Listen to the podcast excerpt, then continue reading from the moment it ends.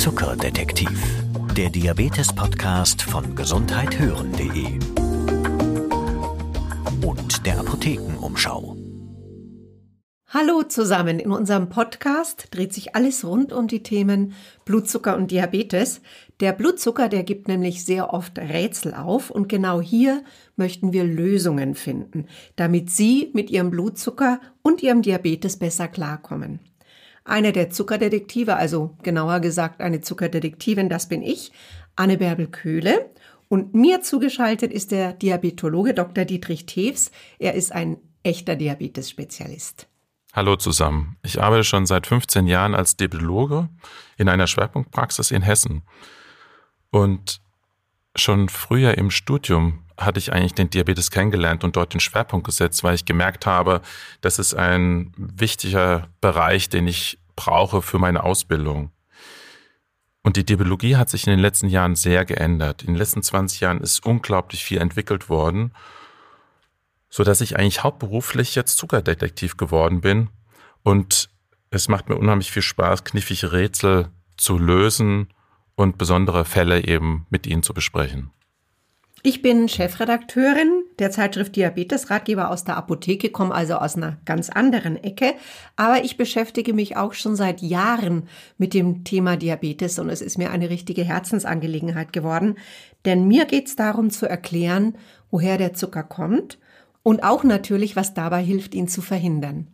Das Wichtige ist, dass wir Ihnen mit Diabetes und vor allen Dingen auch Ihren Angehörigen helfen dabei, das Rätsel Blutzucker und den Diabetes einfach besser zu verstehen.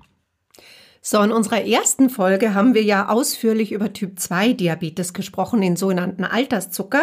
Das ist die häufigste Form der Zuckerkrankheit. Diesmal geht es um eine ganz andere Form, nämlich um den Typ 1 Diabetes. Da gibt's nämlich doch einige Unterschiede, angefangen zum Beispiel damit, dass Typ 1 deutlich seltener ist als Typ 2 Diabetes. Nur mal so ein paar Zahlen. Typ 2 haben in Deutschland ungefähr knapp 8 Millionen Menschen, Typ 1 haben aber nur 370.000. Dafür ist Typ 1 aber deutlich mysteriöser. Der Fall. Warum bekommt der Mensch überhaupt Diabetes Typ 1?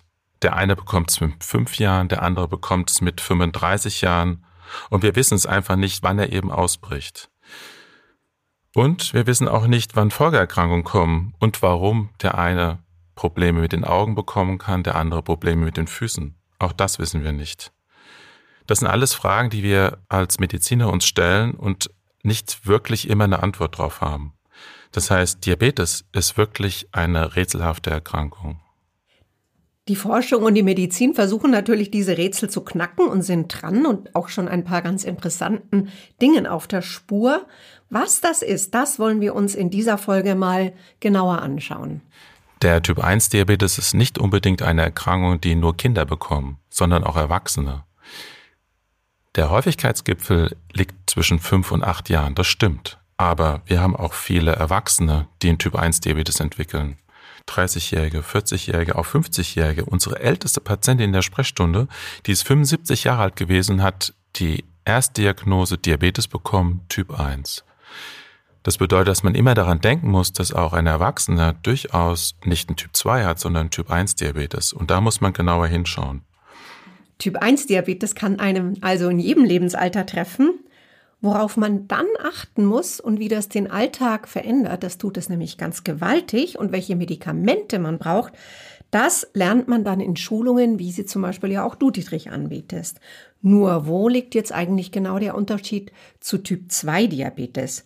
Denn wenn auch die Namen ähnlich klingen, Diabetes ist nicht gleich Diabetes. Die Spurensuche. Eigentlich können wir mit der Suche schon ganz früh anfangen, nämlich in der Antike. Schon damals kannten Ärzte das Phänomen Diabetes. Sie hatten damals bloß keine Blutzuckergeräte oder Teststreifen, aber sie konnten was ganz anderes nutzen, nämlich ihre Sinne. Menschen mit Diabetes hatten unter anderem einen süßen Urin und der hat ganz besonders gerochen und auch geschmeckt.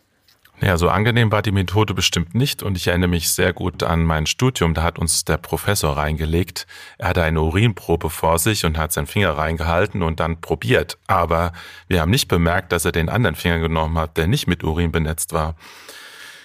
Damals haben die Ärzte das getestet oder sie hatten dann Ameisen genommen oder Bienen und wenn die dorthin gekrochen sind zu dem Urin, dann wussten sie, dieser Mensch ist krank und hat Diabetes. Ameisen als Diagnosehelfer, das erklärt übrigens auch den Namen dieser Erkrankung, nämlich Diabetes mellitus. Und das heißt übersetzt honigsüßer Durchfluss. Heute wissen wir natürlich viel mehr über den Typ 1 Diabetes. Wir wissen zum Beispiel, dass es eine Autoimmunerkrankung ist. Was ist das schon wieder? Unser Abwehrsystem mit Antikörpern richtet sich plötzlich gegen die körpereigenen Zellen, gegen die Zellen, wo unser Insulin herkommt. Die nennen wir Beta-Zellen und die kommen aus der Bauchspeicheldrüse. Wenn wir diese Zellen nicht mehr haben, haben wir kein Insulin mehr und können letztendlich den Zucker in unserem Blut nicht mehr verarbeiten. Wenn man Typ 1 bekommt, dann funktioniert dieser Mechanismus ja nicht mehr richtig. Beim Typ 1 Diabetes ist es nicht unbedingt der Mechanismus, der nicht funktioniert, sondern der Körper produziert kein Insulin mehr. Am Anfang haben wir noch ein bisschen Restsekretion, das können wir nutzen für die Einstellung, aber später dann hat der Typ 1 Diabetiker, und das ist die Definition davon, kein Insulin mehr. Wenn kein Insulin mehr da ist, dann bekommen die Zellen auch keinen Zucker und der Zucker bleibt im Blut zurück. Wenn im Blut viel Zucker ist, dann versucht der Körper, das in irgendeiner anderen Weise loszuwerden und das ist der Mechanismus, warum wir dann im Urin hohe Zuckermoleküle messen können. Und dann ist der Urin süß. Und das bedeutet letztendlich, dass ein Typ-1-Diabetiker ein Leben lang Insulin spritzen muss. Es gibt eine kleine Ausnahme. Seit zwei Jahren haben wir auch Tabletten und für ein paar wenige Typ-1-Diabetiker, die dazu passen, zu dieser Therapie, können auch Tabletten nehmen, aber immer nur in Ergänzung zu dem Insulin. Insulin ist das A und O. Soweit also so klar, aber wir haben ja schon gesagt, Typ 1 ist ziemlich mysteriös. Zum Beispiel versteht man immer noch nicht mit hundertprozentiger Sicherheit, was diese Erkrankung überhaupt auslöst. Das stimmt. Und die Wissenschaftler versuchen das auch zu lösen, dieses Problem, aber das Rätsel ist nach wie vor noch nicht geknackt.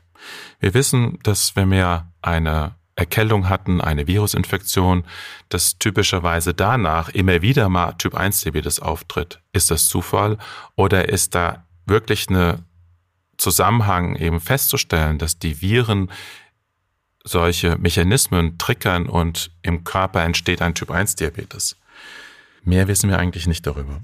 Also manchmal reicht eine einfache Erkältung. Ähm, Trotzdem ist das alles eben noch nicht so ganz sicher und muss sicherlich noch weiter erforscht werden. Auffällig ist, insgesamt nehmen ja sowieso die Autoimmunerkrankungen zu, nicht nur Typ 1 Diabetes. Und da ist die Wissenschaft tatsächlich einer Vermutung auf der Spur und die hat ausgerechnet mit unserer Hygiene zu tun. Genau. Man vermutet, dass Bakterien und Viren im ersten Lebensjahr unser Immunsystem sehr trainieren und richtig stark machen. Wir wissen auch, dass Kinder, die auf dem Bauernhof groß werden, weniger Allergien bekommen oder weniger Erkrankungen haben, wie zum Beispiel Typ 1, weniger Typ 1 Diabetes haben. Und das ist etwas, äh, das gibt uns zu denken und stellt auch dann die Frage auf, wie ist es mit unserer Hygiene? Haben wir eine übertriebene Hygiene? Sind wir zu sauber? Leben wir zu keimfrei? Was macht das mit unserem Immunsystem im Laufe unseres Lebens, dass wir dann doch immer mehr Erkrankungen kriegen, die möglicherweise mit unserem Immunsystem zu tun haben.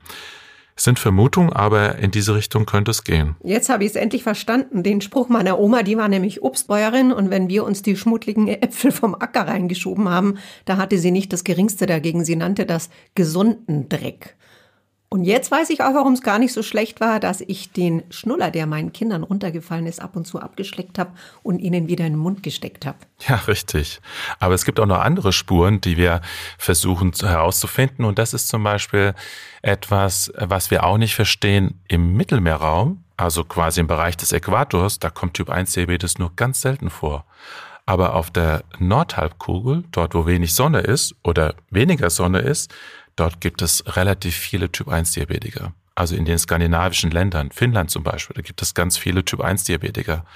Und wir wissen auch nicht genau, woran das liegt. Man vermutet, dass es mit der Sonnen UV-Strahlung zusammenhängt. Es könnte auch sein, dass es am Vitamin D-Mangel liegt, aber wenn dann nur in den ersten Lebensjahren, dass wir dort zu wenig Vitamin D haben. Nichts Genaues weiß man nicht, aber zumindest ein paar Zahlen hat die Wissenschaft ja doch schon. Wenn nämlich die Eltern oder Geschwister Typ 1 Diabetes haben, dann ist auch bei den Kindern tatsächlich das Risiko erhöht, dass sie irgendwann in ihrem Leben einen Typ 1 Diabetes bekommen. Die Lösung. Was wir immer noch nicht wissen, Typ 1 und Typ 2 Diabetes, sind es jetzt die gleichen Täter, die bei uns im Körper Unheil anrichten oder haben wir es mit ganz unterschiedlichen Profilen zu tun?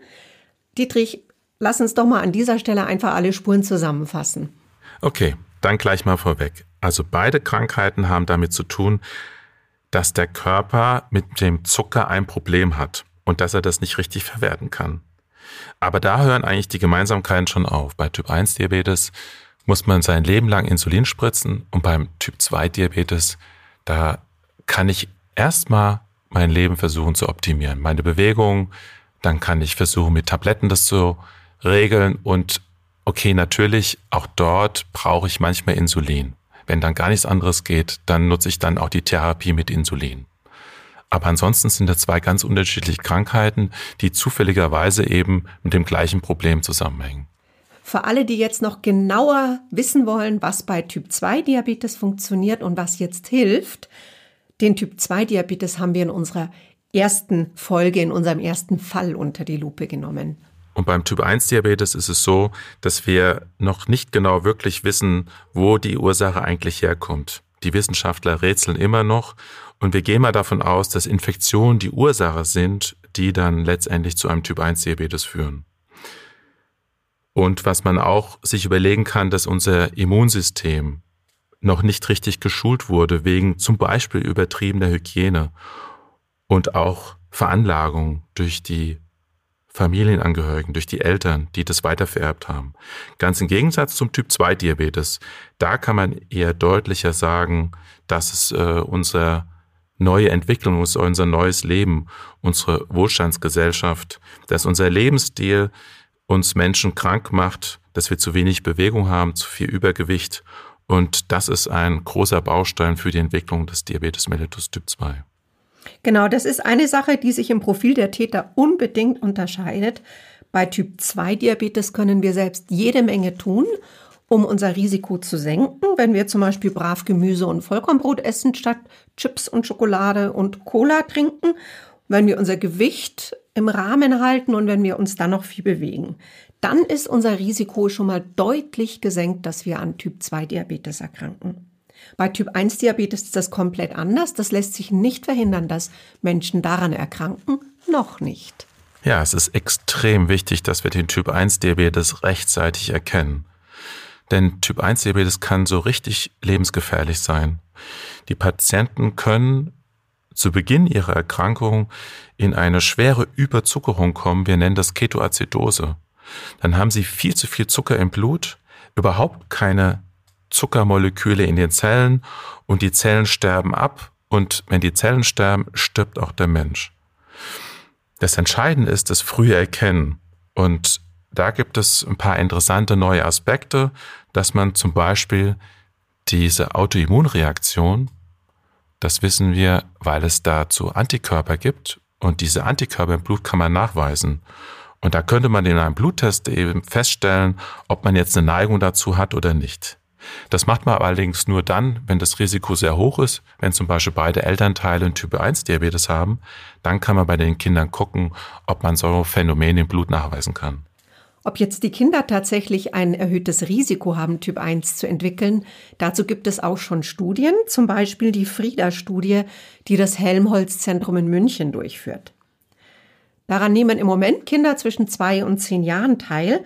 Da wird ihnen mit einem kleinen Pieks ein bisschen Blut entnommen und anschließend nach genau diesen Antikörpern gesucht, die auf Typ 1 Diabetes hinweisen. Wenn der Test positiv ist, dann heißt das aber noch lange nicht, dass das Kind tatsächlich sofort daran erkrankt oder überhaupt daran erkrankt. Aber es hat eben eine höhere Wahrscheinlichkeit, Typ 1 Diabetes zu bekommen im Laufe der nächsten Jahre. Und es geht manchmal darum, dass man in den ersten Wochen des Beginn des Diabetes die richtige Wege einleitet.